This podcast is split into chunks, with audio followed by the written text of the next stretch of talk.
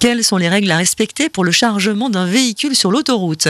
Que vous partiez en vacances ou que vous déménagiez par exemple, il faut savoir que la réglementation est particulièrement stricte, comme nous l'explique le capitaine Philippe Wagner de la gendarmerie de Valence dans la Drôme. Le code de la route prévoit des textes euh, réglementant euh, les limites à ne pas dépasser en fonction des véhicules que l'on va conduire et en fonction des permis que l'on va posséder. Pour les véhicules légers, il faut euh, posséder un permis de catégorie B et euh, muni d'un coffre de toit ou euh, d'un porte-vélo ne pas dépasser le poids maximum de 3 tonnes 5. Si pour certains le coffre de toit suffit, pour d'autres une remorque est nécessaire. C'est naturellement la remorque qui permet d'embarquer euh, euh, le plus de chargement puisqu'elle autorise à circuler avec 750 kg supplémentaires. Bien charger son véhicule avant de prendre la route est avant tout une question de sécurité. Avant un départ en vacances ou avant un départ où on tracte une remorque ou du euh, matériel dans un coffre de toit, il faut vérifier son véhicule, l'état des pneumatiques, l'état des freins et l'aménagement du matériel afin de